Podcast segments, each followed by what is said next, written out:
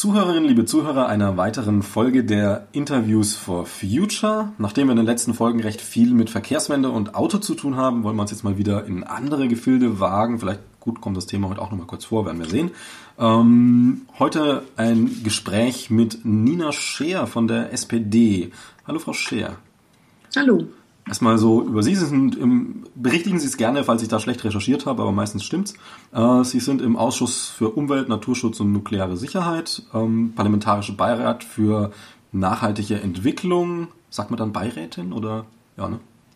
habe ich mir auch keine Gedanken darüber gemacht. Auf jeden Fall Mitglied im Beirat. Mitglied im Beirat, okay.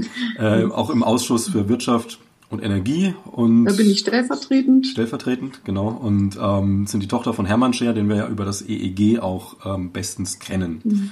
Was ja und ich bin noch im Ausschuss für Recht und Verbraucherschutz. Okay. Wenn man das jetzt noch mal kurz abschließt. Dann haben wir es komplettiert. ähm, uns soll es natürlich hier klar vor allem um äh, Klimafragen gehen. Ähm, jetzt erstmal so ganz allgemein gesprochen, woraus schöpft sich denn Ihre Motivation für Klimapolitik? Ja, das ist einfach in der Überzeugung, die über viele Jahre gewachsen ist, ähm, dass eine Menschheit ohne einen zukunftssicheren Zugang zu Energie schwere Überlebenschancen hat. Und wenn man sich dann eben überlegt, dass äh, bisher dieser Zugang zur Energie bedeutet, dass wir fossile Ressourcen ausbeuten. Und die sind ja auch noch endlich. Also sie verursachen die Klimaproblematik und äh, sie verursachen eine Verknappung über kurz oder lang. Und wenn man sich das eben einfach mal vergegenwärtigt, was das äh, bedeutet, sowohl klimapolitisch mit ansteigenden Meeresspiegeln, und ich glaube, ich brauche das jetzt nicht im Einzelnen alles aufzuführen, das ist mhm. den Hörerinnen und Hörern wahrscheinlich bekannt, was Klimakrise bedeutet, äh, darüber könnte man ja alleine jetzt ein paar Minuten referieren. Ähm, aber wenn man sich das vergegenwärtigt, plus die Effekte, die die Ausbeutung fossiler Ressourcen haben, inklusive Kriege um fossile Ressourcen, dann ist sonnenklar, dass man ähm, so schnell wie möglich auf erneuerbare Energien umsteigen muss. Sowohl aus klimapolitischen Gründen als auch auf, aufgrund der Verknappung der fossilen Ressourcen. Und das ist für mich insofern äh, vor dem Hintergrund der Teilhabegarantie an gesellschaftlichem Leben und Friedenssicherungsgarantie mit den, diesen gerade genannten Prämissen eine der zentralsten Aufgaben der Menschheit und dieses Jahrtausends, aber natürlich in der Kurzfristigkeit auch dieses, dieser Jahrzehnte ähm, und möglichst jetzt auch des kommenden Jahrzehnts die Weichenstellung so zu drehen, dass wir tatsächlich diesen schnellstmöglichen Umstieg hinbekommen. Also man kann jetzt ein bisschen verknappt sagen, ähm, der Knackpunkt dessen, äh, in welche Richtung sich die Menschheit und der Planet entwickelt, ist ähm, mhm. die Frage, wie wir Menschen die Energie schöpfen oder woraus. Ja. Es gibt natürlich auch die anderen Bereiche, auch in der Landwirtschaft und äh, natürlich auch im, ähm, im, im Verkehrsbereich, wie die Unternehmen agieren. Aber da gibt es ja häufig auch die Schnittstelle zur Energie. Und äh, wenn wir es andersrum betrachten, eben wenn wir die Energiefrage nicht gelöst werden, haben werden, dann werden wir auch in den anderen Bereichen nicht hinreichend zu Potte kommen, ja, um die Menschheitsfrage in die richtige Richtung zu drehen. Genau, das kriegst. Ähm, Energie ist ein gutes Stichwort. Ähm, wir hatten ja, also ich kann mich erinnern, dass es so in den 80ern oder Ende 80er immer so um den Dreh, vielleicht war es auch 90er, ähm, ich glaube, es gab sogar davor auch schon mal, also vor meiner Zeit, dass äh, das Ende der Ölreserven schon mal Thema war, hat sich dann erledigt, man findet da immer wieder Neues, aber die Frage war, oh Gott, oh Gott, wir haben jetzt äh, Peak Oil und wir kommen an einen Punkt, wo wir unsere Autos, ganz klassisch mal gesagt, nicht mehr mit Öl betreiben können. Ähm, heute äh, ist die Frage CO2, die ja durchaus auch schon länger ähm, in den Fach, bei den Fachbereichen äh, bekannt ist, aber heute sehr auf dem Schirm CO2 und so weiter und so fort. Ähm, das heißt, das Thema, dass, dass wir unser Energiehunger ähm, auch Atom mit Tschernobyl zum Beispiel war dann mhm. auf einmal eine Frage. So die, die große Lösung Atomenergie war es dann doch nicht. Ähm, also, dass wir unsere Energiehunger als Menschheit auch anders stillen müssen, die ist ja nicht neu. Ähm, mhm. Woher kommt es, dass, dass jetzt Industrie und Politik ähm, bis heute nicht wirklich eine Antwort darauf gefunden haben? Auch wenn die Antworten jetzt äh, technisch ja relativ offensichtlich sind. Ja, insofern hat Industrie eigentlich schon die Antwort gefunden. Die Menschheit hat die Antwort dadurch gefunden, dass wir in der Tat die, die nötigen Alternativen bereits haben. Es ist eben nur nicht in der flächendeckenden Anwendung bisher gelungen, ähm, es schon so weit zu bringen, dass wir, dass es tatsächlich diese Transformation gibt, von der jetzt die äh, klimaschutzgewandten und energiewendegewandten sprechen. Das wird ja so als die sozial-ökologische Transformation auch bezeichnet.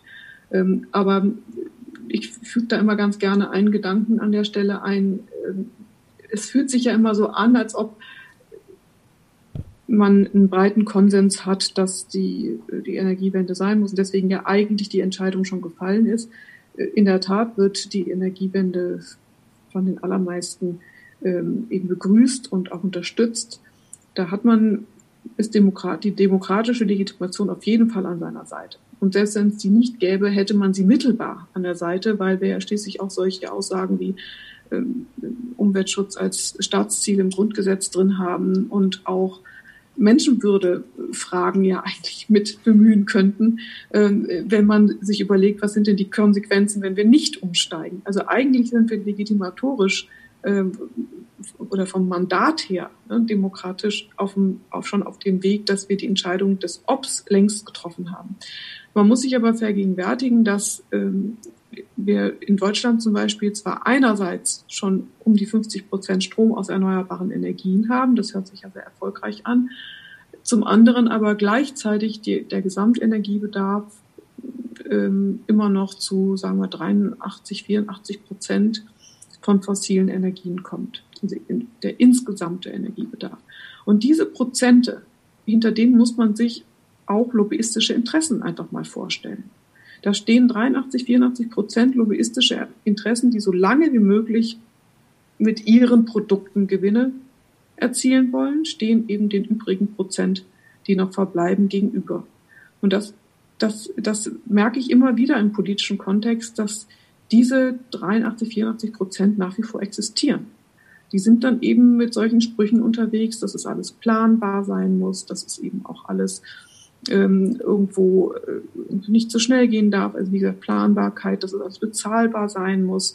Dabei wissen wir alle, dass ein Nichthandeln oder ein zu spätes Handeln für die Gesellschaft insgesamt viel teurer wird. Ja, aber es sind trotzdem so Stichworte, die dann in, im Eifer des politischen Gefechts und mit diesen kurzen Aufmerksamkeitsslots, die dieses Thema dann neben anderen hat, immer wieder dazu führen, dass man die dass man die Schritte, die eigentlich zu gehen wären, relativiert oder etwas abbremst, etwas abmildert. Und äh, klassisches Beispiel CO2-Preis, ja, dass man dann eben dann doch nicht den CO2-Preis veranschlagt, den es eigentlich bräuchte.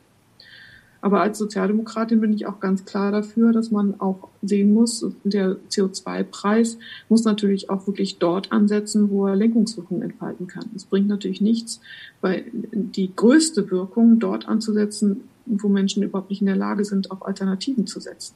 Also auch da muss man natürlich in der Ausgestaltung dann auch kreativ sein, damit auch ein CO2-Preis genau die Lenkungswirkung erzielt, nämlich Alternativen zu schaffen. Wo wären das? Und da sind Beispiel? wir leider eben auch, da sind wir leider auch immer wieder ein bisschen gebremst, ja. Dadurch, dass dann eben solche Schlagworte wie, äh, wie Planbarkeit, Bezahlbarkeit äh, in, ins politische Geschehen wie, wie, wie Sand ins, ins Getriebe gestreut werden und dann eben leider dazu führen, dass man dass man eben nur sehr kleine Schritte vorankommt. Immerhin, man kommt auch Schritte voran. In anderen Ländern kommt man noch viel weniger voran. Äh, wir müssen da auch aufpassen, dass es nicht schlecht reden, was schon geschaffen wurde. Man muss auch ehrlicherweise sagen, ähm, es könnte schneller gehen und es wäre unterm Strich auch billiger, schneller zu gehen und es würde unterm Strich auch mehr Arbeitskräfte für, mit Zukunftsmärkten äh, oder mehr Arbeitsplätze mit, mit Zukunftsgarantie schaffen, als wenn man auf die Bremse tritt. Also man kann das schon so ein bisschen ähm, so sagen, so letztlich sind das Interessen, die immens kurzfristig sind und dann teilweise halt von Politik äh, gefördert werden. Weil auch Politik vielleicht kurzfristig ist, wenn man in vier Jahren dann wieder nicht mehr da ist oder so weiter und dann halt einen Posten in der Industrie hat. Also es ist tatsächlich so dieses komplett kurzfristige, jetzt kann ich noch schnell was abgreifen und die Zukunft, naja, was dann dieses Sand ins Getriebe erzeugt, wie Sie sagen. Naja, gut, es sind, sind natürlich, das, das hört sich immer so, es hört sich, wenn man das so zusammenfasst, so absurd an, ja. Mhm. Aber man muss ja sehen, dass es dann nicht nur die Entscheidung im Hier und Jetzt ist, die ich übrigens nicht verteidigen möchte. Ich möchte es nur erklären, wie so mhm. etwas, dass es eben nicht eine isolierte Entscheidung jetzt ist, sondern dass auch der Einstieg in all diese fossilen Energiegewinnungsformen auch politische Entscheidungen waren. Und wenn man zum Beispiel im Beispiel Moorburg sieht, ja, das war eine politische Entscheidung, man macht das Kohlekraftwerk Moorburg. Jetzt steigen wir aus Ich finde es ein Erfolg, dass wir jetzt aussteigen, aus, dass, dass Moorburg stillgelegt wird, das Kohlekraftwerk, obwohl es erst fünf Jahre am Netz ist und relativ effizient ist. Ich finde es trotzdem Erfolg, dass wir aussteigen. Aber man könnte natürlich auch sagen, es ist ein riesen Misserfolg, weil wir dafür Milliarden an Steuergeldern insgesamt bei der, beim Kohleausstieg locker machen. Jetzt nicht Milliarden in Bezug auf Moorburg, aber eben insgesamt, ja, für den Kohleausstieg. Aber es sind eben auch Entscheidungen gewesen, die nicht von jetzt auf gleich ohne dass es in der Gesellschaft auch äh, dann äh, zu Kostenfaktoren kommt, schnell mal wieder rückgängig gemacht werden können. Und dann muss man sich dann auch politisch entscheiden, geht man diesen Weg oder geht man den Klageweg, lässt man sich verklagen. Das sind dann solche Dinge. Und äh, an, an diesem Beispiel würde ich zum Beispiel sagen, würde ich uns lieber verklagen, äh, würde ich, würde ich lieber jetzt äh, Geld ausgeben, ähm, als dass ich weitere Jahre ein Kohlekraftwerk laufen lasse, wenn es der Mehrheitsfindung denn nun dient. Also letztlich das, äh, was äh, ja auch, muss man leider sagen, zumindest nach der Außenkommunikation der Politik relativ selten passiert, dass man sagt, es war ein Fehler das anzuschalten. Oder es war vielleicht damals richtig, eventuell sogar noch, aber es, egal wie lange es läuft, es wäre ein Fehler, jetzt weiterzumachen mhm, und genau. das zu akzeptieren ja. und einfach zu reagieren. Mhm, ja. ähm, wie würden Sie denn da Nord Stream 2 einschätzen? Wie ist denn da so die Lage? Ja, bei Nord Stream 2, da habe ich auch gerade vor ein paar Tagen nochmal was erklärt, weil jetzt ja auch die Umweltstiftung dann mit noch auf den Plan ähm, kam in der Diskussion. Meines Erachtens ist es falsch, dieses fast fertiggestellte Projekt jetzt zu canceln. Und zwar aus folgendem Grund. Ich sehe zwar schon, dass wir so schnell wie es geht auf die erneuerbaren Energien umsteigen müssen. Wir haben aber zugleich in den nächsten Jahren auch absehbar noch Gasverbräuche und Gasbedarfe. Und jetzt ist die Frage, woher kommen die? Und wir haben Russland als relativ nahen Nachbarn und wir wissen auch, dass äh, Russland sehr hohe Staatseinnahmen aus dem Verkauf fossiler Ressourcen hat. Jetzt kann man natürlich sich, das tun ja auch einige jetzt in der politischen Diskussion, einfach hinstellen und sagen, äh, Putin ist kein lupenreiner Demokrat und deswegen will ich diese Geschäfte nicht. Ich halte es aber für ein bisschen kurzsichtig. Ich glaube nicht nach dem Stichwort, übrigens nach dem Stichwort Wandel durch Annäherung. Mhm. Ja, glaube ich eben nicht, dass es lohnenswert ist, ähm, auf eine Destabilisierung eines Staates zu setzen, die das ja zwangsläufig bedeuten würde, wenn wir diese für, für ein, für ein äh, Auslaufen solcher Einnahmequellen mitsorgen würden. Sondern kurz, wir sollten, ja, wir sollten dafür sorgen, dass, ja, noch letzten Satz, dass man, wir sollten dafür sorgen, dass, dass man, dass man mit Russland gemeinsam diesen Transformation hin zu erneuerbaren Energien hinbekommt. Wenn man aber dafür, wenn man jetzt durch als Handelspartner sich aus dem Rennen schießt, und zwar nicht, um die Energiewende hier zu beschleunigen, sondern um dann Fracking-Gas aus den USA sich reinzuholen. Dann frage ich mich, was ist der Gewinn jetzt unterm Strich? Für die Energiewende haben wir damit keinen Gewinn. Und deswegen finde ich das nicht ganz ehrlich, diese Diskussion jetzt auf Nord Stream 2 zu verzichten. Wenn wir neu diese Entscheidung zu treffen hätten, diese Pipeline zu bauen, dann würde ich sagen, nein, sie ist offenkundig nicht nötig. Sie ist aber jetzt zu 95 Prozent gebaut und die Handelsverträge, die Handelsbeziehungen mit Russland, die stehen schon. Warum soll ich jetzt einen neuen äh, oder einen zu intensivierenden äh, eine Handelsbeziehung mit den USA intensivieren in Richtung Fracking-Gas, wenn ich doch eigentlich mit dem geografisch gesehen näheren Nachbarn, für den es, wie gesagt, eine Destabilisierung bedeuten würde, wenn ich äh, diese Verträge äh, ähm, reduziere und, auch, und diese Investitionen jetzt in Sand setze, äh, wenn ich dann auch diesen Weg gehen kann, da weiter über diese Handelsbeziehung zu einer ähm, kontinentaleuropäisch gedachten Energiewende dann überzugehen. Das müsste meines Erachtens die Perspektive sein. Ich glaube nicht, dass es was bringt, Russland jetzt einen Latz vom Bug zu setzen, äh, Schuss vom Bug zu setzen, jetzt ihn, äh, sie zu destabilisieren und im gleichen Zug dann Fracking-Gas aus den USA zu holen. Das halte ich für keine gute Konzeption.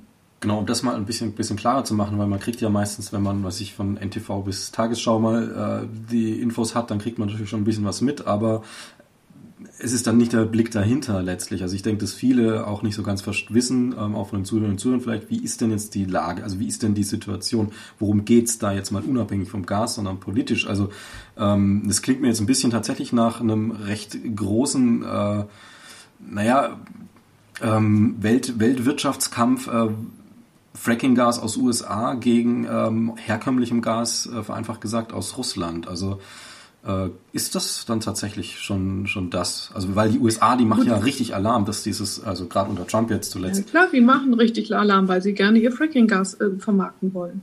Das, hm. ist, es ist, das wird überhaupt nicht bestritten. Ja, das ist, liegt offen auf der Hand. Und ich sehe nicht, dass wir, das fände ich auch ein bisschen scheinheilig, wenn wir in Deutschland sagen, wir verbieten Fracking, äh, die Fracking-Methode. Ja, dieses Schiefergesteinsfracking also ist in Deutschland verboten. Das habe ich mich übrigens auch für eingesetzt und ich finde es auch richtig, dass wir das verbieten. Also verboten ja, und jetzt, in Deutschland Fracking zu betreiben. Ja, in Deutschland ist es, genau, ja. da ist es verboten. Aber äh, hier ist es verboten. Und, und dann wollen wir aber verstärkt jetzt äh, LNG-Gas aus den USA, was aus genau diesem Fracking stammt. Das wollen wir jetzt verstärkt nach Deutschland holen, um mit diesem Gas dann das Gas abzulösen, was wir von Russland bekommen. Gut, also das finde ich einfach in gewisser Weise absurd, zumal es ja auf die Destabilisierung Russlands setzt. Und ich frage mich auch, warum sollen wir handelspolitisch Russland stabilisieren? Ich glaube, das, was wir an Russland kritisieren in Richtung Demokratiedefizit, meine These ist, dass diese, äh, diese Kritik oder dass, dass dieser Zustand der, der, der, die, die demokratischen Defizite in Russland, dass die sich eher verstärken werden, wenn die ökonomische Not in Russland größer wird. Also wenn wir wirklich an einer gestärkten Demokratie, in einer zu stärkenden Demokratie in Russland äh, interessiert sind, dann sollten wir nicht auf die ökonomische Destabilisierung des Landes setzen. Wie gesagt, Staatseinnahmen sind das. Das sind nicht irgendwelche ökonomischen Interessen, sondern Staatseinnahmen insofern äh, sehe ich das einfach, finde ich das ein bisschen kurzsichtig so zu argumentieren, äh, von wegen nur weil uns da ähm, die Regierungsform von Putin nicht passt, ähm, setzen wir da jetzt einfach in die Richtung und werden dabei inkonsequent in der Frage der Gasnutzung Stichwort Fracking-Gas. Ja, das ist, das ist für mich nicht konsistent, die Haltung. Natürlich, ich weiß sehr wohl, das wende ich jetzt gleich mal ein, weil das einige jetzt vielleicht im Kopf haben werden, die dieses hören.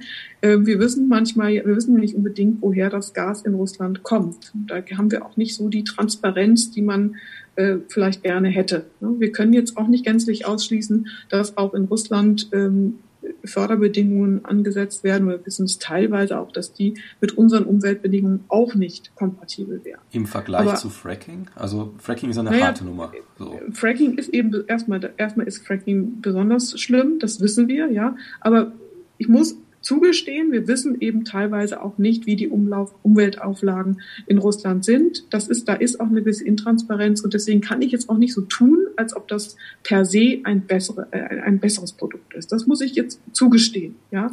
Aber andersrum, ich weiß beim Fracking-Gas, was es bedeutet. Ich weiß, dass es verheerende Umweltauswirkungen in den USA hat. Und wenn ich das jetzt positiv weiß, dann kann ich doch nicht so tun, als ob das, nur weil mir an Herrn Putin etwas nicht gefällt, äh, als ob mir das dann lieber ist. Also ich finde das von der Argumentation nicht, äh, nicht stimmig. Und wie gesagt, nochmal einen letzten Punkt dazu. Äh, wenn man, wenn man eben, aber ich glaube, das hatte ich vorhin auch schon erwähnt, wenn man eben jetzt ähm, den Sanktionen auch noch ähm, klein beigibt.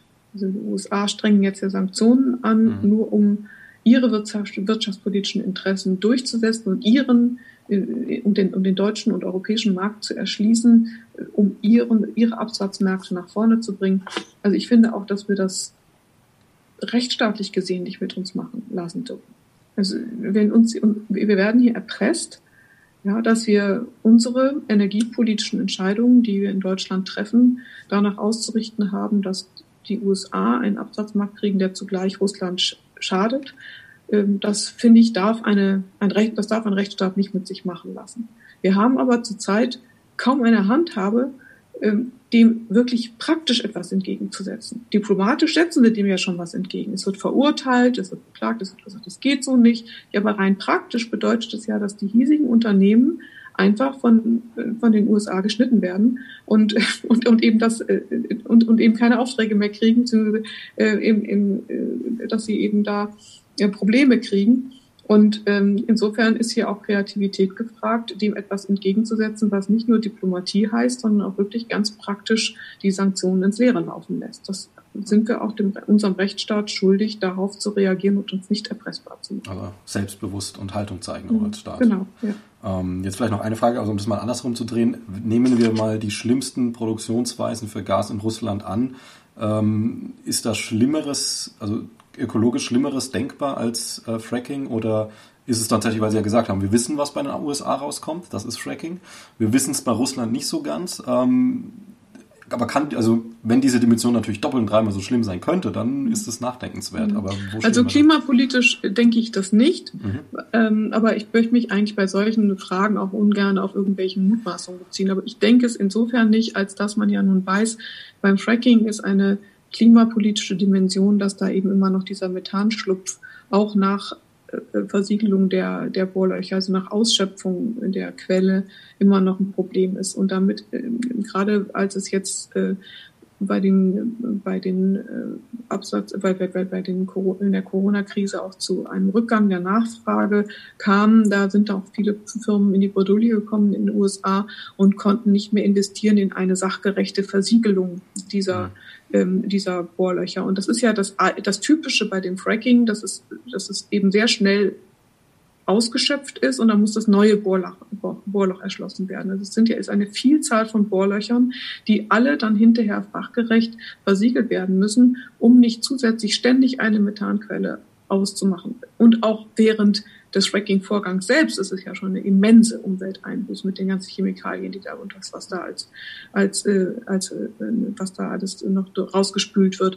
Aber jetzt alleine nur die, die Methanfrage, um die Vergleichbarkeit jetzt herzustellen mhm. mit Russland. Also alleine diese Methanschlupffrage äh, bei der äh, Versiegelung, alleine das ist ja etwas, was ein riesen Risiko darstellt und was eins, was, was so jedenfalls zu einer Verneinung von Import äh, von Fracking-Gas führen muss. Und da sollten wir auch als Deutschland klar sein und sagen, nein, so etwas importieren wir nicht.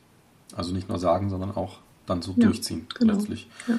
Ähm, würde ich jetzt den Bereich mal verlassen und zu einem zweiten Punkt kommen, der ja auch sehr relevant oder auch ein großer Punkt ist, äh, sage ich mal, nämlich die, äh, das Wirtschaftswachstum, das ja für unseren Fokus ist. Ich habe äh, vor ein paar Tagen herzlich gelacht, gut mit einem weinenden Augen, Auge, nämlich äh, da also wenn ich die Zahlen richtig im Kopf habe, im Jahr 2000 war die Wirtschaft äh, etwa 30 Prozent geringer als Wirtschafts-, also das äh, Inlandsprodukt äh, 30 Prozent geringer als heute. Also ähm, stetiges Wachstum halt, exponentiell mittlerweile, mehr oder weniger. Und äh, die, der ähm, Artikel war überschrieben mit ähm, Wirtschaft bricht in Corona-Krise, also aufs Jahr 2020 gerechnet, in Deutschland um 5% ein. Also, oh Gott, schrecklich 5% einbrechen. Wenn ich jetzt hier auf meinem Stuhl um 5% verrutscht, dann sehen Sie es wahrscheinlich nicht mal. Ähm, für alle, die zuhören, wir haben hier eine Videokonferenz.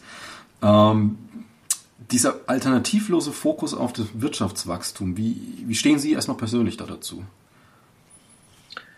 Gut, meine Überzeugung ist einfach, dass wir, ähm, dass die Wachstumsfrage nicht länger entkoppelt werden darf von den sozialökologischen Bedingungen, die wir an Wirtschaften allgemein setzen. Und ich denke auch, wenn man diese Bedingungen, das heißt, es muss, müssen, sind Kriterien, die wir uns für den Umgang mit Umwelt auferlegen und den Umgang in sozialer Art. Wenn wir uns diese Dinge auferlegen, dann wird daraus auch eine andere Geschichte von Wachstum geschrieben werden. Ich bin sicher, dass das Selbstverständnis des heute so wahrgenommenen Wachstums sich wandelt, wenn überall konsequent sozial-ökologische Kriterien in die Wirtschaftsweisen einbezogen sind und als Prämissen gelten.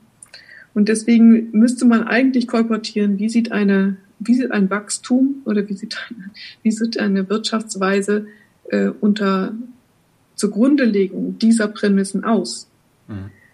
Ein Wachstum wird sich dann meines Erachtens in weiten Teilen relativieren, weil äh, die die, die Problematik äh, der Ausbeutung von Ressourcen, auch von Mensch und Natur, ähm, das sind ja Dinge, die mit diesen Prämissen, mit diesen sozialökologischen Prämissen so nicht mehr funktionieren würden. Da ist es ja eine Frage von Gewinn wär, letztlich. Es wären dann Grenzen da, ja, und dadurch würde sich aber auch die Wachstumsdoktrin, die heute durchschlägt, gar nicht mehr realisieren lassen weil sie ist letztendlich auf Ausbeutung gesetzt. Sie ist auf Effizienzsteigerung in Richtung Ausbeutung und Ausquetschen genau. angelegt. Ja. Und dieses Ausquetschen wäre, dem wäre natürliche und vom Selbstverständnis her gesehen Grenzen gesetzt. Insofern glaube ich, muss man gar nicht ein, ein Wachstum in Zahlen vor Augen haben, sondern in Qualität. Welche Maßstäbe setzen wir an Wachstum? Und dann wird sich das mit der Bemessung des Wachstums, glaube ich, von alleine regulieren kommt mir gleich in Sinn. Äh, mag vielleicht das ein bisschen nach, nach ähm, ökologischem Science Fiction aus den 70ern klingen, aber äh, Wachstum als mein Computer ist der mit dem größten Wachstum, weil er die längste Zeit hält. Jetzt mal so gedacht. Ist das so die Richtung, in die Sie da denken? Jetzt ja, also das gehört zum Beispiel, wenn man jetzt mal das in die Einzelbereiche durchdekliniert und, und, und, und das Beispiel, was Sie jetzt gerade nennen, als exemplarisch herausgreift, das würde ja zum Beispiel würde bedeuten, man äh, muss im Umgang mit den Ressourcen äh, darauf achten oder für einen sachgerechten Umgang mit den Ressourcen zählt auch, dass man, äh, dass, dass die Verbrauchsgüter bzw. die Produkte auf Langlebigkeit ausgerichtet sein müssen, dass sie keinen, dass sie nicht unnötig äh, Verschleiß äh, ausmachen dürfen. Und heute ist es ja genau andersrum. Also man hat ja das Problem, dass die Produkte so gemacht werden, dass die Käuferinnen und Käufer, die Verbraucher möglichst bald das nächste Produkt kaufen müssen, damit sich dann auch die Entwicklung des dann weiterentwickelten Produktes ähm, sich auch lohnt. Also der, die Entwicklung und die, die Forschung und Entwicklung in die unternehmensinterne Weiterentwicklung der Produkte in einer sich ja sehr schnell entwickelnden Welt, technisch gesehen, äh, die finanziert sich ja über dieses ständig neu kaufen müssen der Produkte. Dass ein Fernseher nur noch fünf Jahre hält, ist ja inzwischen fast Usus. Ja, und das ist ja, ist ja aberwitzig. Das müsste nicht so sein. Und auch bei anderen elektronischen äh, Produkten ist das ja das Gleiche. Wenn man da Maßgaben hätte, dass so etwas ähm, sage, ist ein sehr hartes Wort, aber dass es quasi sanktioniert wird durch die Pflichten, die bei Herstellungsprozessen einzuhalten sind, wenn eben etwas schnell verschleißt, hm. dann wäre zum Beispiel dieser Sache ein Riegel vorgeschoben. Ähm, ist ja auch so ein, so ein Ding, also mal, mal kurz ein bisschen psychologisch zu betrachten, weil wenn, wenn für mich, was es auch immer ist, aber die Situation ist zufriedenstellend, also zum Beispiel, äh, mein Kühlschrank ist so voll, dass wenn ich machen auf, sehe, ach, schön, dann muss ich nicht mehr für Wachstum dort sorgen. Oder meinetwegen, äh, mein, ich habe so und so viel Einnahmen im Monat äh, und das ist super, damit kann ich gut leben, dann muss ich ja, also wo, wo dann, woher dann der Wachstum? Wachstum, also der Zwang zu Wachstum ist ja, also dieser wirkliche Drang äh, ist ja wirklich nur dann vorhanden, wenn ich noch einen, einen Mangel habe, ein, ein Leiden letztlich. Oh Gott, ich kann nicht gut, mich nicht gut fühlen, wenn ich nicht das und das noch dazu bekomme. Ähm, wird uns da einfach auch viel vorgespielt? Jetzt mal Werbung zum Beispiel, die ja diesen Mangel, der gar nicht da ist, erzeugt. Also kein Mensch hat ein SUV gebraucht, der erste SUV in der Werbung. Oh, jetzt brauche ich ihn, jetzt habe ich einen Mangel. Sehen Sie da auch so ein, vielleicht eine Möglichkeit, also ob Politik da einwirken kann, sei jetzt mal, ist eine schwierige Frage wahrscheinlich, aber vielleicht auch Bildung? Klar, also Bildung ähm, und auch Verbraucherinformation, das gehört natürlich unbedingt viel stärker auf die Tagesordnung. Aber man darf sich nichts vormachen, ähm, dass das alleine etwas bewirken könnte, was nicht zugleich in unseren gesetzlichen Rahmenbedingungen auch enthalten wäre. Also ich glaube nicht, dass es etwas bringt, immer nur auf die, auf das individuelle Verhalten von Käufern zum Beispiel abzustellen, mhm. wenn zugleich in den Anreizmechanismen äh, genau das Gegenteil angelegt ist. Also wenn, wenn nach wie vor ist zum Beispiel, wir haben jetzt ja zum Beispiel Plastiktütenverbot auf den Weg gebracht. Ähm, immerhin, ja, man könnte es auch noch umfassender machen, aber immerhin, vor ein paar Jahren waren wir noch, waren wir noch deutlich weit davon entfernt. Ähm, dann, dann, dann kann man natürlich viel eher auch vom, von den Verbraucherinnen und Verbrauchern erwarten, dass sie sich anderweitig äh, ausstatten, äh, um, um, um Dinge zu transportieren, ihren Einkauf zu transportieren. Wenn man, ähm, um ein anderes Beispiel zu nennen, wenn man ähm, bei, was, welche Beispiel könnte ich jetzt noch nennen? Mir gerade so nicht ein. Äh, Umgang mit Plastik insgesamt kann man auch sagen. Ne? Mhm. Also wenn Alternativen da sind, wenn und, und man vielleicht auch eine hohe Abgabe auf so Dosenpfand ist ja auch so eine Sache. Das wird ja langsam gerade ausgehöhlt. Es gibt immer mehr, mehr großen Größen, Verpackungsgrößen, die da nicht dem unterfallen. Das ist natürlich auch ein Problem. Aber wenn das ein ganz klares Statement ist und die Gesellschaft missbilligt ist, äh, dass man mit solchen, dass man, dass man Dosen hat, ja, dass man Dosen kauft. Dann wird es auch erwartbar sein, da erstmal gibt es dann die alte, werden mehr Alternativen auf den Markt kommen und dann wird es auch abnehmen, dass das etwas ist, was zu, zum, zur öffentlichen Lebenskultur gehört. Ja, es, es, es hängt, glaube ich, schon, es, die, die, das, diese rechtliche Dimension, die hat auch eine Ausstrahlungswirkung und die wirkt auch konditionierend in die Gesellschaft hinein. Und deswegen bin ich auch der festen Überzeugung, dass man das nicht alles nur den Verbraucherinnen und Verbrauchern selbst überlassen wird, dass es nur die Eigenverantwortung ist. Es wird ja auch gerne von den Liberalen so propagiert, dass es alles, dass wir das alle lenken müssten. Nein, ich kann nicht von den nicht hinreichend, das ist nicht, hat keine hinreichende Wirksamkeit von Verbraucherinnen und Verbrauchern etwas zu erwarten, wenn ich durch Recht und Gesetz die ganze Zeit eine andere Form von Legitimität des Verbrauchs ähm, und Verbrauchen Könnens erkläre. Ich kann nicht die Regale voll mit Plastik haben und zugleich sagen, liebe Verbraucherinnen und Verbraucher, es ist was ganz Böses, wenn ihr Plastik kauft. Das passt nicht zusammen. Und deswegen muss meines Erachtens da ähm, das Hand in Hand gehen, sowohl die Ermöglichung und, und die Anreizwirkung und auch Verbote und Grenzziehungen ähm, mit einer ganz klaren Linie zu verfolgen, in die man auch gesellschaftlich gehen möchte, um beim Beispiel zu bleiben, weg von Plastikverpackungen ähm, und, und insgesamt auch so wenig wie möglich Verpackungen und, ähm, äh, und dann das auch entsprechend zu kommunizieren. Und das muss natürlich dann auch Inhalt von Bildung sein. Aber es bringt, glaube ich, nichts, jetzt nur auf Bildung zu setzen, aber im gleichen Zug sich nicht zu trauen, auf der politischen Ebene dann auch eine entsprechende Anreizwirkung und, und, und auch äh, klare Kante zu zeigen durch unsere Rechtsetzung, die wir haben. Na gut, es muss ja Hand in Hand gehen. Auf der anderen Seite, wenn man jetzt genau. nur die Anreizwirkung setzt, vor allem also jetzt eher mit der, ich nehme jetzt mal die negative Seite, das Verbot, äh, kann es natürlich auch in der Bevölkerung, wenn die Bildung jetzt wegfällt, ähm, wiederum Kontrareaktionen kommen, was ja Corona-Krise, wir sind ja gerade in einer Phase, wo so ein bisschen es alles so ein bisschen kippt, äh, dass die Bevölkerung noch hinter dem steht, was da an Maßnahmen beschlossen wird, weil die Kommunikation darüber auch teilweise brachial schlecht ist. Also Ihren Kollegen Herr Lauterbach will ich mal rausnehmen aus brachial schlecht, weil mhm. er macht es zwar direkt, was manchem wehtut, aber, aber ehrlich, ja. aber ehrlich und nachvollziehbar. Also ja. da muss ich sagen, äh, wirklich Huldigung. Ähm, ja. Mhm. Können wir dankbar sein, dass er da ist und äh, dass er sich auf sich nimmt vor allem auch, weil es ja, mhm. die möchten nicht wissen, was da manchmal im Postfach landet. Mhm. Ähm, mhm. Aber gut, also diese Sachen, dass man dann quasi beidseitig die Wege geht und auch äh, den Boden bereitet fürs Verständnis der Maßnahmen letztlich. Ja. Ja. ja, klar, Bildung hat da eine ganz wichtige Aufgabe, nur es läuft halt ins Leere, äh, wenn man das, äh, wenn das nicht äh, Hand in Hand geht. Ne? Ich möchte jetzt wiederholen, aber hm. das ist mir nur wichtig, dass man das nicht so äh, zu sehr in die, auf die Schiene der Eigenverantwortlichkeit kommt. Weil dann wäre das, glaube ich, ein, ein, falsches Verständnis von Bildung und, und, und Verantwort Ver Verbraucherverantwortung. Ich nenne das jetzt mal in einen Atemzug, weil das ja auch da Schnittmengen gibt. Na klar. Ja. Na, idealerweise halt eben beides zusammen. Ähm, jetzt würde ich mal zu dem Thema übergehen, was mir jetzt ein bisschen am meisten ähm, Bauchschmerzen vorher bereitet hat. Ähm, ich selber stecke da nicht so drin. Ich habe mich da von außen ein bisschen gefüttert und werde jetzt möglichst unverblümt fragen. Ähm, das ist das äh, EEG, das Erneuerbare Energiegesetz, so wie es sich mhm. jetzt darstellt.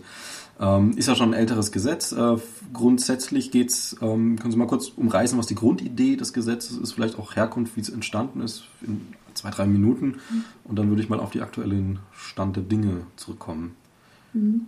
Ja, das EEG ist ja, das Erneuerbare Energiengesetz ist letztes Jahr 20 Jahre alt geworden und ähm, hat damals, als es in Kraft gesetzt wurde, einen, ja, damit ein, einen Zugang zu einem Markt geschaffen, der ja, fossilautomar konventionell dominiert war und wo man einfach sehen musste, wenn man Alternativen haben möchte, nämlich die Erneuerbaren nach vorne bringen möchte, dann und dafür auch einen Markt schaffen möchte, dann, ähm, dann muss man ihnen irgendwo auch einen Zutritt ermöglichen. Und ähm, man hat eben auch in den 90ern, 80er, 90ern gesehen, wenn jetzt eben irgendjemanden auf Windenergie setzen will oder auf Photovoltaik setzen will, und da eben auch noch die Entwicklung relativ am Anfang stand, wie soll man da vor dem Hintergrund einer Monopolwirtschaft und äh, einer komplett über fossile und Atomenergie äh, versorgten äh, Situation, wie soll man denn da eigentlich einen Fuß in die Tür kriegen? Und auch, auch Banken hätten ja nie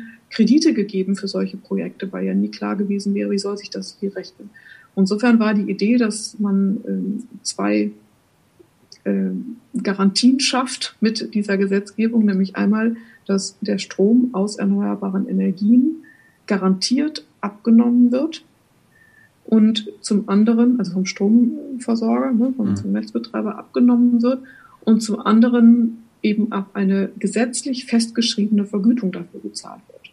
Und dann zwar auch noch auf 20 Jahre, so dass man auch ganz klar berechnen konnte, was brauche ich jetzt, äh, um diese Anlage auch erstellen zu können und was für Erträge habe ich dann über die 20 Jahre. Und so konnten, äh, konnten auch Banken sagen, okay, das ist eine sichere Bank, das ist eine sichere Sache, da gebe ich Geld für. Und da konnte sich jeder daran beteiligen. Und insofern war das auch dann ziemlich schnell. In den Anfangsjahren hat es natürlich eine Weile gebraucht, ähm, aber dann haben sich doch ziemlich viele auf den Weg gemacht und haben gesehen, Mensch, das, das kann ich einfach ganz einfach mitmachen. Und wenn wir dieses, die, dieses Gesetz nicht geschaffen hätten, dann wäre der heutige Anteil von fast 50 Prozent Strom aus erneuerbaren Energien nicht erreicht worden. Und damit nicht genug. Weltweit gesehen hat es ja diese Entwicklung gegeben und weltweit hat es äh, eine Installierung eines solchen Gesetzes oder ähnlichen Gesetzes gegeben. Und wir hätten weltweit die bis hierhin geleistete Energiewende wahrscheinlich nicht also nicht nur wahrscheinlich, wir wären nicht so weit, wenn es nicht solche Initialzündungen gegeben hätte, bei denen eben weltweit betrachtet das Erneuerbare Energiengesetz ein ganz, ein ganz elementarer, äh, elementarer Baustein ist. Das war damals. Jetzt hat sich die Zeit entwickelt und ähm, wie man so liest und hört, wurde das dann Schritt für Schritt auch äh, von Leuten, die, sage ich mal, doch eher nicht so an der erneuerbaren Energie dranhängen, immer weiter ausgehöhlt. Ähm, ich habe jetzt einige Zitate, es wurde jetzt erneuert und dazu habe ich, ähm, ist interessant, deswegen haben wir ja auch das Interview jetzt, weil Sie waren ja noch ziemlich tief drin in der Arbeit und ähm, deswegen muss man es ja verschieben. Mhm. Ich will mal ein Zitat von Volker Quaschning nehmen, ähm, der das relativ kurz und knapp ist und ziemlich gleich wie mit allem, was ich da so gelesen habe zu. Und das ist halt leider äh, sehr negativ. Also es sagt, ähm, die EEG-Novelle ist ein herber Rückschlag für den Klimaschutz. Äh, mit den beschlossenen Maßnahmen lässt sich nicht ansatzweise der nötige CO2-Rückgang für das Pariser Klimaschutzabkommen erreichen. Nochmal ganz kurze Nachfrage. Ähm, äh, von wann war dieses Zitat jetzt? Das Zitat ist allerhöchstens zwei Wochen alt, eher jünger. Hm, das okay. ist ganz frisch. Weil ja, weil, also ich, ich gebe Ihnen in, in, in einigen Punkten, auch in anderen Zitaten, die er schon getätigt hat, völlig recht. Man muss aber ein bisschen den Gesamtkontext nochmal sehen, wo standen wir, wo stehen wir heute. Also in den ganzen Zwischenjahren, zwischen Inkraftsetzung des Erneuerbaren Energiengesetzes und heute sind ja verschiedene Veränderungen am EEG vorgenommen worden. Und ähm, zum Teil auch solche, die es wirklich, ja, ich sag, sag mal ganz ganz gerade raus verschlechtert haben. Ja, also wir haben zum Beispiel im 2016 Ausschreibungen eingeführt. Ähm, diese Ausschreibungen haben dazu geführt, dass ähm, also ich sage jetzt mal wir als Gesetzgeber, ich habe damals dagegen gestimmt, ähm, die Ausschreibungen haben dafür dazu geführt und das war auch absehbar, äh, dass äh, im Windenergiebereich die Akteursvielfalt eingeknickt ist. Das, äh, es wurde kompliziert, daran teilzunehmen und insofern haben es einfach auch viele nicht mehr gemacht.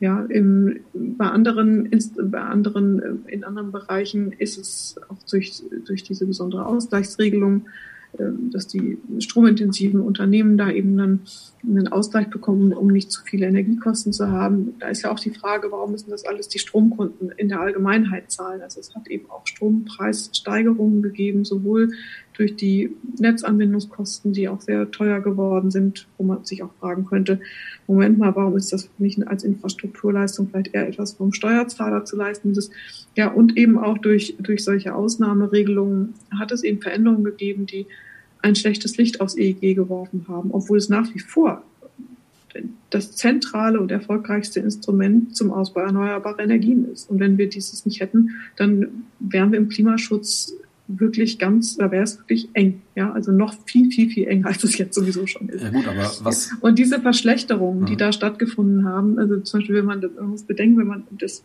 das Ausschreibungssystem macht, dann ist es ein Mengenbegrenzungsinstrument, weil man eben äh, ja, feste Ausschreibungsmengen dann vergibt. Das heißt, es werden auch feste Ausbaumengen definiert. Und damit hat man zum ersten Mal in der Geschichte des EEG auf einmal eine Mengenbegrenzung für den Ausbau erneuerbarer Energien installiert.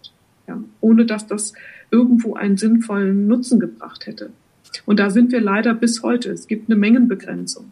Und äh, das, äh, das ist bis leider, bis heute leider nicht geschafft worden, das abzulösen, das aufzulösen. In der Tat gibt es jetzt aber immerhin ein Bekenntnis in der Verabschiedung dieses, dieser Novelle vom Dezember, dass man mehr erneuerbare Energien braucht als bisher angenommen. Und das ist mit dem Entschließungsantrag, der begleitend zu den Gesetzesänderungen mit verabschiedet wurde, auch verbrieft. Insofern ist es, habe ich auch nochmal nachgefragt bei der Äußerung, weil wenn es sich jetzt nur auf den Referentenentwurf von, aus dem Hause Herr, von Herrn Altmaier bezogen hätte, dann hätte ich diesen äh, Satz von Herrn Quaschnik eins zu eins unterschrieben. So sage ich, ja, er hat recht. Wir haben immer noch, es reicht nicht aus, aber der Entschließungsantrag, der ähm, auf Drängen der SPD mit verabschiedet wurde, der lässt genau dies ja auch erkennen. Der sagt, dass wir genau diese Ausbauzahlen ja noch nach oben korrigieren müssen. Naja, aber was soll folgen? Weil wenn wir sagen, es ist ein Bekenntnis, ähm, das Pariser Klimaschutzabkommen ist kein Bekenntnis, sondern ein Vertrag ja, und aber wird mit dem besten Tool, wenn ja. man so sieht, nicht ja, erreicht. Da muss, ja, da muss ich mal kurz noch erläutern. Man hat sehr stark gerungen im letzten äh, Vierteljahr was aus der EEG-Novelle äh, EEG werden kann und ähm, war auch SPD-seitig überhaupt nicht einverstanden mit der Vorlage von Herrn Altmaier. Das war für uns definitiv so nicht zu verabschieden. Das war absolut unzureichend. Und da wurde verhandelt, verhandelt, verhandelt und bis kurz vor Weihnachten oder bis zur letzten Sitzungswoche sah es auch nicht unbedingt danach aus, dass man so etwas einigen kann, ja, weil es eben unzureichend war. Und dann hat man Dinge geeinigt, die auch die Altanlagen betrafen, für die man dringend eine Einigung brauchte, hat aber dann, ähm, weil man sich nicht auf die hinreicht, also auf, auf Dinge einigen konnte, die, die SPD-seitig mal eingefordert wurden, wie zum Beispiel einen verstärkten Ausbau erneuerbarer Energien, hat man gesagt, okay, das bleibt unsere Aufgabe im neuen Jahr. Äh, und jetzt in diesen Monaten muss jetzt nachgesattelt werden. Also das ist im Grunde genommen nur der erste Schritt gewesen. Sie ist zweigeteilt worden, die EEG-Novelle, und der zweite Teil kommt jetzt noch. Und der weitere und verstärkte Ausbau erneuerbarer Energien ist jetzt quasi auf der Agenda mit dem Entschließungsantrag. Und das habe ich mit dem Bekenntnis gerade gemeint. Ja, das ist mhm. quasi die Agenda, die jetzt noch fortgesetzt in diesem Jahr jetzt noch äh, umgesetzt werden muss. Erneuerbare Energie schließt ja auch die förderwürdige Biomasse mit ein. Das, die förderwürdige Biomasse schließt mittlerweile die Verbrennung von Holzpellets ein. Das heißt, wenn ich äh, entwalde, also Wald äh, rode, zu Pellets verpresse und verbrenne, dann ist das laut EEG förderwürdige Biomasse. Also ähm, ich sage es jetzt auch mal sehr deutlich, da fühlt man sich natürlich als jemand, der, der ähm, nicht nur das Klima, sondern auch die Natur ähm, am Herzen liegt, eigentlich verarscht. Ähm, das will ich Ihnen jetzt nicht unterjubeln, sondern äh, vielleicht, also sind das diese Probleme, die entstehen, wenn man äh, eine Koalition hat mit einem Partner, der einfach auf die Wirtschaft setzt und solche Sachen nicht versteht? Also ähm, sind da mehr Sprünge nicht machbar oder ist es dann leider auch vielleicht eine Verhandlungsschwäche, was auch immer? Also woran liegt es, dass sowas da drin steht? Ja gut, ähm, grundsätzlich nur sagen, ist, ist äh, der Umstieg auf erneuerbare Energien natürlich der Umstieg auf alle erneuerbare Energien. Ja, und aber wenn man jetzt nur jetzt auf alt, naja, wenn man jetzt nur auf Rest, äh, auf Holzabfälle setzen würde, hm. ja, dann wäre das ja auch nicht weiter ein Problem, sondern ganz im Gegenteil, wenn man dann noch gute Filter hat und nicht so viel Feinstaub dabei erzeugt, dann wäre das, ist, ist es auch ein Element. Und dafür ja, aber es geht ja auch um Holz auch, aus auch um Entwaldung. Ja, ja, wenn, also, ja, wie gesagt, wenn, das geht, mir geht es jetzt nur um, um, um Holz als Brennstoff hm. allgemein. Mhm.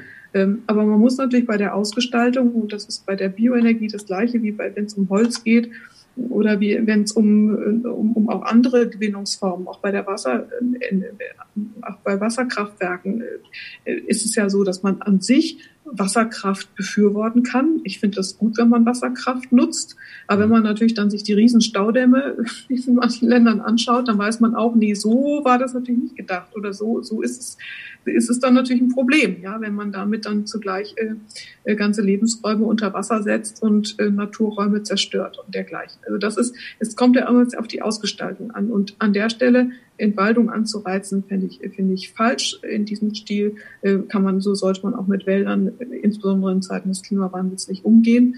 Ähm, das ist ganz klar. Aber die, die Problematik, die in der Koalition gegeben ist, ist nicht meines Erachtens noch stärker als jetzt solche Fehlstellungen äh, darin gelegen, dass man einfach zu stark auf der Bremse steht, was den Ausbau erneuerbarer Energien angeht. Man, es hilft ja nicht einfach nur zu sagen, was man nicht will, sondern man muss unbedingt ganz klar die Weichen stellen pro, äh, pro Entwicklung solcher Dinge, die man will. Und wir wissen heute ganz klar, dass die Pariser Klimaschutzziele nicht einzuhalten sind und der Umstieg auf erneuerbare alternative Energien zu fossilatomar nicht gelingen wird, wenn wir nicht massiv in Windenergie und in Solarenergie ausbauen. Und das, das, dieser Ausbau muss massiv nach vorne gebracht werden. Also da reicht es auch nicht zu kleckern, da muss geklotzt werden. Und wir haben ein wirklich wirksames Instrument mit dem EEG gehabt. Es wurde bisher in den letzten Jahren Stück für Stück ausgebremst. Und wir müssen dringend wieder dahin kommen, dass die Anreizmechanismen wieder in Richtung Öffnung gehen. Und dann muss man eben auch Farbe bekennen. Und wenn es dann heißt, na ja, aber das soll jetzt nicht in meinem Vorgarten stehen, dann muss man sich halt auch ehrlich machen und sich überlegen, ja, was will man denn eigentlich? Wollen wir jetzt die unberührte Landschaft? Dann sollten wir uns als Menschen aus dieser Landschaft aber vielleicht auch verabschieden, weil wir ja schließlich nicht, äh, nicht nur mit Lendenschutz rumlaufen, sondern, äh, sondern gerne auch im Gebäude sind und ganz gerne auch unser Handy aufladen und auch ganz gerne unseren Fernseher anschauen. Also der Mensch mit seinen Bedürfnissen von heute, selbst wenn man noch so energiesparend unterwegs ist, wird ohne Energie nicht auskommen. Und dann muss man auch so konsequent sein und sagen, okay, dann dulde ich eben auch, dass die Energiegewinnungsform mit dem geringsten Eingriff in, in Umwelt und Natur, und das sind nun mal die erneuerbaren Energien in ihrer Gesamtheit, ja, Absolut. dass die dann auch genutzt werden. Und da an dieser Stelle hakt es aber. Deswegen ich das auch gerade so stark, weil das genau an der Stelle hakt. Ja, wir haben äh, eine riesen Diskussion mit dem Koalitionspartner gehabt, weil sie unbedingt die Festschreibung eines 1000 Meter Abstandes im Windenergiebereich haben wollten. Diese Festschreibung eines 1000 Meter Abstandes hätte aber bedeutet, dass wir äh, große Bereiche oder dass wir, dass wir die Windenergie einfach zu einem großen Teil hätten brach liegen müssen, lassen müssen. Auch bei der Photovoltaik ähm, haben wir ewig dafür gekämpft, dass der, dass die im Gesetz vor einigen Jahren verankerte, noch unter Schwarz-Gelb verankerte Deckelung, der sogenannte Solardeckel, dass der beseitigt wird. Das sind die Kämpfe, die wir in der Koalition haben. Also in Richtung beschleunigter Ausbau erneuerbarer Energien ist es mit dem Koalitionspartner sehr, sehr schwer. Ähm, Sie haben ja gesagt, da muss man klar Farbe bekennen, äh, Profil schärfen. Ich spreche jetzt mal als politisch Interessierter, der in keiner Partei ist, sich in keiner Partei engagiert und ähm, auch äh, relativ neutral das sieht. Ähm, also ich habe da jetzt die, also mir sind die, die, die, Fakten sind interessant und jetzt nicht irgendwie unter welchem äh, Dach befinde ich mich. Ähm, die SPD hat wenig Profil leider. Also ich meine, Sie kennen die Umfragen und so weiter und so fort. Ähm, ist das vielleicht auch eine Chance, die, die, die, Win-Win? Also da würde die Natur gewinnen und die SPD gleich mit vielleicht, ähm, dass man dieses Profil auch mal in die Richtung wieder schärft, wenn es denn überhaupt von Ihnen gewollt ist. Es muss ja echt sein. Ähm, wirklich zu sagen, okay, äh, es, es, es geht so nicht weiter, wir müssen anders, vielleicht noch mal ein paar Prozente verlieren, weil das erstmal einen Schreck erzeugt oder vielleicht, okay, das ist jetzt eine Kopie der Grünen, ähm, kann man erstmal so ankommen, ist dann halt so. Aber äh, wenn man, wir merken ja, was passiert, wenn wir kein Risiko eingehen, dann geht alles in Bach runter. Mhm. Und äh, wie würden Sie denn da? Äh, die SPD muss jetzt nicht nach dem Kopie der Grünen schielen. Wir waren äh, mit den Themen an sich schneller dran. Also Himmel über der Ruhr, das sind ja, das ist in Zeiten thematisiert worden, in denen es die Grünen noch nicht gab. Aber wir haben auch Gut, in einer gewissen Zeit das, lange her. Ne, ich, ich, ich roll das ja gerade auf. Es gab dann aber auch eine, eine Zeit, in der offenbar eine Lücke gelassen wurde. Sonst hätten, wären ja wahrscheinlich die Grünen so nicht entstanden. Äh, das konstatiere ich ja auch jetzt, also im nächsten Schritt. Ähm, aber mir geht es jetzt auch nicht darum, es ist ja häufig so ein Spruch, dass gesagt wird, wir müssen nicht grüner sein als die Grünen. Das ist für mich ein komplett falscher Ansatz, sich über eine, ein, ein Messen mit den Grünen sich diesem Thema zu widmen. Sondern ich habe das ja zu Anfang unseres Gesprächs äh, geäußert, aus welchen Gründen die SPD aus, aus sich heraus, aus den Werten heraus im Grunde genommen äh, ganz klar Klimaschutz und Energiewende bejaht ja, weil, weil wir uns eine gerechte und teilhabeorientierte, chancengerechte Welt ähm, ohne den Umstieg auf erneuerbare Energien nicht vorstellen können. Die ist nicht darstellbar. Und die SPD ist da auch programmatisch deutlich besser aufgestellt, als ihr immer hinterhergerufen wird. Sie hat wirklich in den letzten Jahren äh, zu einem massiven Anteil die Konstellation, die wir bundespolitisch haben, leider dazu beigetragen, dass wir ähm, als Sozialdemokraten nicht mit diesem Profil so sichtbar waren, wie es eigentlich programmatisch äh, fair gewesen wäre. Ja, wenn man in so Parteiprogramme guckt, haben wir ein ganz klares Bekenntnis zur Energiewende und zum Klimaschutz ist es auch auf jedem Parteitag gibt es wieder Beschlüsse, in denen das bekräftigt wird. Wir haben natürlich auch, das muss man auch sagen, durch die Historie auch ähm, eine starke Auseinandersetzung gehabt, äh, wie wir mit der mit dem einem Ende der Kohleverstromung umgehen. Und das wurde auch in Teilen der SPD sehr kontrovers diskutiert, wie damit umzugehen ist. Das, das ist so. Das hat auch in, für einige Jahre ein bisschen Überhand genommen, finde ich. Das ist meine persönliche Wertung, ähm, weil man dabei auch ein bisschen übersehen hat, dass die anderen Dinge, für die die SPD ja genauso stand, nämlich zum Beispiel das Erneuerbare Energiengesetz, ja, ähm, dass da letztendlich viel mehr Arbeitsplätze zum Beispiel mit Zukunftsperspektive gebündelt werden, als man jetzt im Kontext der Kohle noch, äh, noch hat, ja, in der Kohleverstromung. Also da wurde manchmal ähm, meines Erachtens auch, ähm, da haben wir es manchmal nicht geschafft, ähm, äh, rechtzeitig oder noch, noch schneller, das heißt rechtzeitig, aber noch schneller ähm, die, die Zügel wieder aufzunehmen, die wir eigentlich seit den letzten 20, 30 Jahren eigentlich schon fest in der Hand haben und unter Rot-Grün äh, ja auch nach vorne gebracht hatten. Aber es ist zu einem größeren Teil, also ich will das dieses, dieses, dieses zuletzt Gesagte jetzt auch nicht überbetonen, weil es ist nach meiner Wahrnehmung zu einem größeren Teil die Problematik in der Konstellation Schwarz-Rot gewesen, weil man da einfach, ähm, egal was man als Koalitionspartner wollte, man ist letztendlich nicht damit durchgedrungen, weil wir einfach doch sehr starke äh, Grenzen aufgezeigt bekommen vom Koalitionspartner.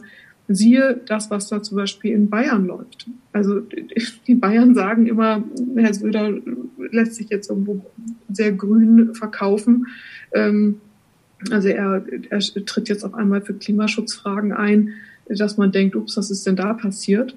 Aber zugleich hält er an einer Windenergiebegrenzungspolitik fest, die sich gewaschen hat. Es gibt in Bayern nach wie vor diese sogenannte 10H-Regelung. Das bedeutet, dass eben Windkraftanlagen, die äh, ein, bis zu einem Abstand von zehnmal der Höhe des Windkraft, der Windkraftanlage nicht gebaut werden. Ja, das, das, ist, das ist immer noch geltendes Landesrecht äh, mit, äh, mit zwar mit aus mit einer, mit einer Opt-out-Regelung zugunsten der Kommunen, aber es ist immer noch geltendes Landesrecht und deswegen ist auch die Windenergie äh, in Bayern quasi äh, zum Erliegen gekommen. Und das geht einfach nicht zusammen. Ja, und genau mit solchen Kräften haben wir in der Großen Koalition zu tun.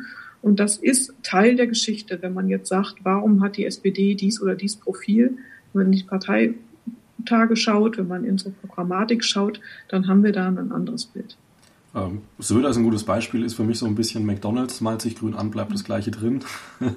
Mit ein paar Details. Es gibt dann vielleicht noch die vegane Chai-Latte und das war's. Ähm, vielleicht noch, ja. der Vollständigkeit halber. Äh, äh, man muss ja auch bedenken, was ist jetzt in den letzten Jahren passiert? Also wir haben in dieser Legislaturperiode ist ein Klimaschutzgesetz verabschiedet worden. Es ist der Solardeckel äh, abgeschafft worden. Es sind die 1000 Meter bundesweite Abstandsregelung für Windenergie verhindert worden. Es ist ähm, äh, nun das Kohleausstiegsgesetz äh, verabschiedet worden und es sind schlimmste Veränderungen im EEG abgewendet worden. Das sind alles Sachen, die ohne die SPD nicht gekommen wären, sprich die mit der SPD geschaffen wurden. Da kann man natürlich jetzt auch wieder sagen, okay, Klimaschutzgesetz ähm, hätte vielleicht noch etwas schärfer ausfallen sollen, aber es ist immerhin zum ersten Mal eine Verpflichtung der einzelnen Ressorts, Ziele einzuhalten. Beim Kohleausstiegsgesetz, gut, man kann sagen, hätte auch 2030 sein müssen. Meinetwegen. Also ich hätte es sehr toll gefunden, wenn wir bis 2030 es geschafft hätten. Aber da waren wir einfach meilenweit von entfernt. Wir können also sagen, Glas ist immerhin halb voll. Ja, so diese Lesart. Ähm, immerhin haben wir es. Moorburg wäre nicht abgeschaltet worden, wenn wir jetzt nicht den Kohleausstieg beschlossen hätten. mit den, äh, mit diesen Möglichkeiten des sich rauskaufens, wenn auch gleich, ne, mit diesen, gut, ich äh, wiederhole mich jetzt gerade. Ist, man tendiert immer ein bisschen dazu, die Dinge zu sehen, die nicht gelungen sind. Ich, ich, hab, ich mache das auch gerne, um ehrlich zu sein. Das reicht mir an den und den Stellen nicht, ja. Aber wenn es jetzt um, Sie hatten ja nach der Frage, hatten ja die Frage gestellt, wie ist mit der SPD? Man muss eben auch sehen, diese, diese äh, Entscheidungen, dass wir überhaupt einen gesetzlichen Kohleausstieg haben, das ist mit der SPD geschaffen worden. Die CDU hätte, hat das nicht auf die Tagesordnung gesetzt. Sie hat es nicht in den Koalitionsvertrag geschrieben.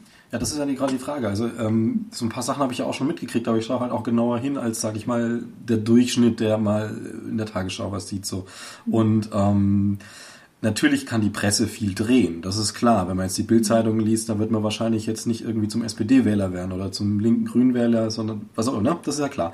Aber nichtsdestotrotz haben die, Polit ähm, die politischen Parteien ja auch ähm, Sprecher, Organe, Leute, die sprechen. Also Lauterbach ist ja jetzt in der Corona-Krise ein gutes Beispiel. Ähm, ist, also ist, wo würden Sie jetzt, ist vielleicht ein bisschen eine vereinfachte Frage, aber wo würden Sie das Problem sehen, dass das bei, bei den äh, Menschen da draußen nicht ankommt? Ist das eher eine Frage äh, von, von, die Schritte sind dann doch zu klein, die, es kommt bei den Menschen an, aber sie sagen sich, nee, da muss einfach stärker gehandelt werden, radikaler, vielleicht auch ein Koalitionsbruch, wenn es sein muss oder was auch immer? Oder ist es dann vielleicht doch eine Frage der Kommunikation jetzt auch aus der SPD raus, dass man einfach die Worte nicht findet oder die, die ähm, Wege nicht wählt, die dann quasi bei den Menschen wirklich ankommen. Also jetzt ja, das sind mehrere Dinge, die da zusammenspielen. Also das ist, äh, ich glaube schon, dass es die, dass so eine Konstellation, in der man ähm, einfach über viele Jahre nicht die Dinge durchgesetzt bekommt, die man, für die man aber Wahl für Wahl erneut antritt, dass das natürlich schwächend wirkt. Wir treten Jahr, Wahl für Wahl wieder dafür an und auch dazwischen, dass wir zum Beispiel eine Bürgerversicherung kriegen oder eben im Energiebereich, dass wir mehr erneuerbare Energien ausbauen. Das ist immer, das ist nach wie vor unangekratzt unser Ziel. Ja. Aber wenn wir natürlich dann eine Regierungskonstellation eingehen, bei der von vornherein klar ist, es wird never ever kommen, ja, dann fällt das natürlich auf den zurück, der es gefordert hat und nicht auf den, der es nicht gefordert hat. Zu und CDU durchaus. hat daran natürlich jetzt nicht, hat mit diesen äh, Fragen natürlich dann kein Problem, weil sie es ja schließlich auch nicht gefordert haben. Also das ist schon ein dickes, dickes, äh, dickes Problem, was man hat. Ähm, ein Koalitionsbruch macht man natürlich dann, wenn die ähm, Koalition nicht das hält, was man verabredet hat. Und da war im Klimaschutz- und Energiebereich meines Erachtens einige Male, einige Male der Punkt erreicht, dass uns definitiv der schmale Nenner, den man äh, dann doch noch erringen konnte, dass uns selbst der dann äh, weggehauen wurde oder der uns nicht eingelöst wurde. Da würde ich aber trotzdem noch mal ganz kurz bitte, ja. ähm, kann man eine Koalition, also ich will jetzt nicht den Koalitionsbruch antreiben, sondern nur immer theoretisch gefragt, mhm. kann man nicht eine Koalition auch beenden, wenn man sagt, oh, es war eine falsche Entscheidung, da reinzugehen, jetzt mal ohne einen konkreten Aufhänger zu haben. Mhm. Aber ist das nicht auch, also wie wir vorhin hatten, dass man einfach sagt, okay, es war ein Fehler und jetzt merkt man es und dann macht man es rückgängig, tut weh. Aber ja gut, the theoretisch ist das immer möglich. Also ich habe mich ja auch mal dafür ausgesprochen mit Karl Lauterbach zusammen, als wir für den Bundesvorsitz der SPD zusammen kandidiert haben, dass wir es beenden. Aber im Hintergrund stand da eben auch, eben die Erfahrung speziell im Umgang mit den Energiewende- und Klimaschutzpolitiken, die in dem Moment, als wir, als die Kandidaturen anstanden, das war ja Mitte 2019, ähm, wirklich eine Katastrophe waren. Also wir hatten da ein Klimaschutzgesetz vor der Brust, was einfach nicht ja, es, das wurde verbessert, verbessert, verbessert vom Koalitionspartner. Es war nicht Land in Sicht. Es war wirklich nicht in Sicht, dass man das bekommt. Wir hatten im Koalitionsvertrag festgeschrieben, wir kriegen ein Klimaschutzgesetz. Ja, und dann äh, legt die, unsere Ministerin was vor und das wird einfach vom Koalitionspartner so lang zurückgewiesen, bis davon nichts mehr übrig bleibt. Ja, so, so war die Gemengelage. Und da war äh, sowohl für Karl Lauterbach als für mich ähm, und dabei war dieses Thema wirklich ein ganz ein, zentrales Thema, einfach den Punkt, dass wir gesagt haben, das, das kann man das kann man nicht mehr länger mittragen. Ja, so geht es nicht. So kann man nicht Politik machen und schon gar nicht in einem so elementaren Bereich für unsere Gesamtgesellschaft, für, für die Gesamtweltwirtschaft und auch äh, für die Glaubwürdigkeit der Partei. Aber es ging ja auch durchaus um die Weichenstellung, mit was treten wir in Deutschland eigentlich an? Was ist unsere Vorstellung von Politik? Was ist unsere Vorstellung von Zukunft? Wenn wir da in so einem zentralen Bereich vom Koalitionspartner entgegen der Vertragsaussage, Koalitionsvertragsaussage ausgebremst werden, dann muss man eben so eine Koalition beenden. Das war ja auch unsere Forderung damals. Ich glaube übrigens, dass diese Forderung, die ja durchaus auf Sympathie gestoßen ist, ja, es haben sich ja dann auch andere ähm, Mitkandidaten, Mitbewerber, ähm, haben sich ja dann auch in diese Richtung geäußert, wenn ich das mal so anmerken darf. Also äh, das hat durchaus einen gewissen Druck erzeugt. Und siehe da, im Zuge dieser, dieser Phase, ja, ähm, Kandidatur, ähm, äh, hat sich ja dann auch noch eine Einigung erzielen lassen zum im Klimaschutzgesetz. Also insofern, ähm, diese Situation kann es geben. Und wenn es sie wieder in der geschilderten Form, ob in diesem Thema oder mit anderen Themen gibt, da muss man, denke ich, immer die Bereitschaft haben, einen Vertrag auch äh, als aufgelöst zu erklären, äh, weil man sich sonst auch verkauft. Ja, man muss ja auch äh, irgendwo sonst sonst ist auch die Aufrichtigkeit und die Ehrlichkeit in Frage und das und die und das ist ja für die Vertrauensbildung auch eine ganz wichtige Angelegenheit. Insofern diese Bereitschaft muss oder diese Offenheit oder die Wachsamkeit, vielleicht ist Wachsamkeit das richtige Wort, die muss immer dabei sein. Aber man muss eben auch sehen, äh, ein Vertrag ist ein Vertrag. Und wenn diese Situation nicht gegeben ist, also wenn man eben äh, keine Vertragsbrüchigkeit hat, dann finde ich es auch grundsätzlich problematisch, etwas einfach so aufzukündigen. Weil was sind dann die Anlässe?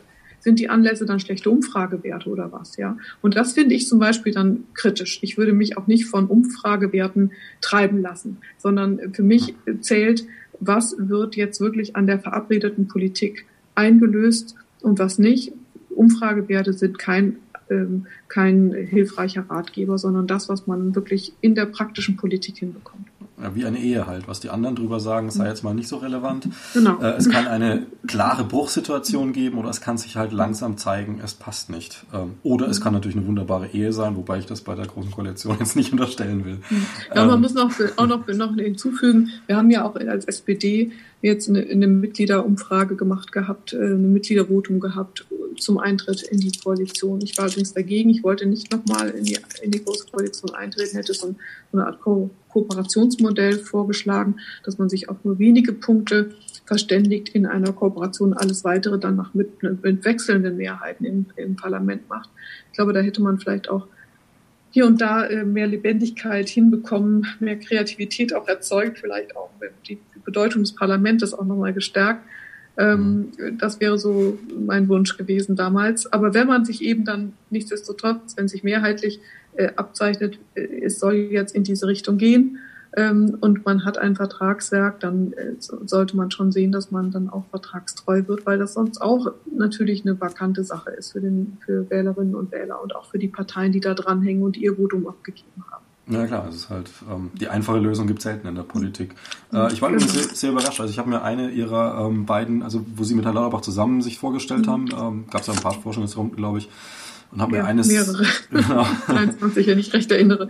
Okay. Ja, ich habe mir eines, das war eine kleine Runde, das waren irgendwie ein paar Journalisten und so, ähm, der Videomitschnitt Ach so, das war dann noch ein Extratermin. Ja, gut, okay. das war keine offizielle Vorstellungsrunde dann, sondern ein Pressetermin, den wir selber angesetzt hatten. Das, das kann sein, ja, das hat so geschmeckt. Ja. Ähm, da, da war ich auch relativ überrascht, also positiv überrascht, wie schwergewichtig das Thema Klima da war in diesem in der ganzen Folge. Ich habe es nicht komplett angeschaut dann, aber doch im Großteil und sagen, ähm, das war auf jeden Fall also bei Ihnen weiß man, dass das Klima Ihr Thema ist. Beim Herrn Lauterbach war ich dass er das jetzt nicht, nicht gar nicht auf der Agenda hätte ich es auch nicht gedacht, aber die Mischung hat doch, war doch, ziemlich das gut. Ist bei ihm auch sehr stark auf der Agenda. Ähm, vielleicht gibt es ja auch nochmal ein Interview, wobei er hat jetzt anderes zu tun. Ähm, ja, die Zeit tickt ein bisschen, deswegen würde ich, würde ich die eine oder andere Frage vielleicht überspringen und nochmal so ein bisschen eine Abschlussfrage. Also ähm, die, ja, ist vielleicht ein bisschen schwammig, aber da können Sie vielleicht auch ein bisschen frei antworten. Einfach so, welches politische Erbe ähm, möchten Sie so hinterlassen, letztlich? Persönlich. Also, Ach, Erbe, meine Güte, ich bin jetzt 49. naja, in Zukunft. Also ich denke auch schon an, an, Dinge, die ich hinterlassen will, bin noch ein paar Jahre jünger, aber man hat ja bestimmt so einen Nein, also, ähm, gut, ich so weit rein.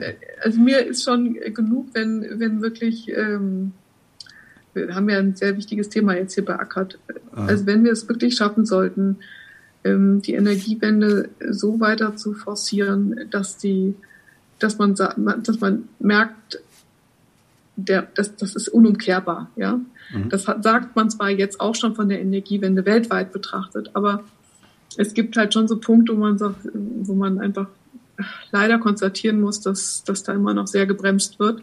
Und ähm, das wäre schon etwas, wo ich sagen würde, ja, okay, dann hat es auch einen Sinn ge gemacht, dass du dich da so eingeworfen hast für mehrere äh, Jahre oder Jahrzehnte wird es ja wahrscheinlich dann ein Rückblick gewesen sein.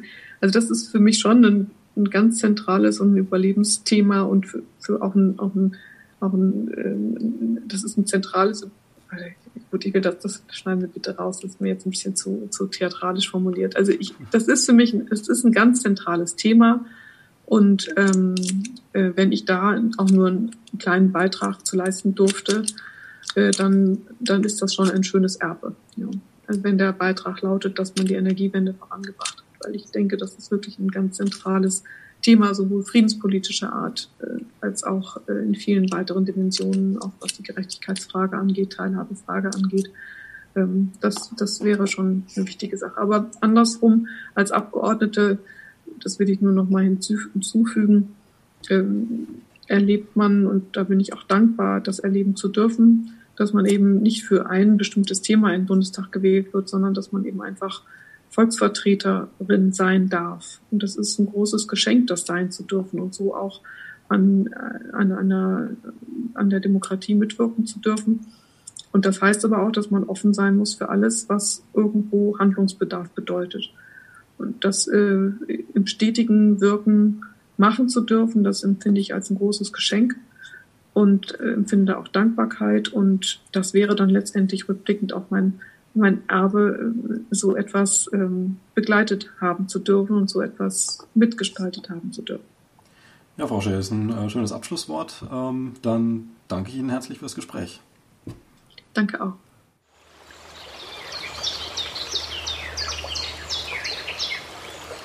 Musik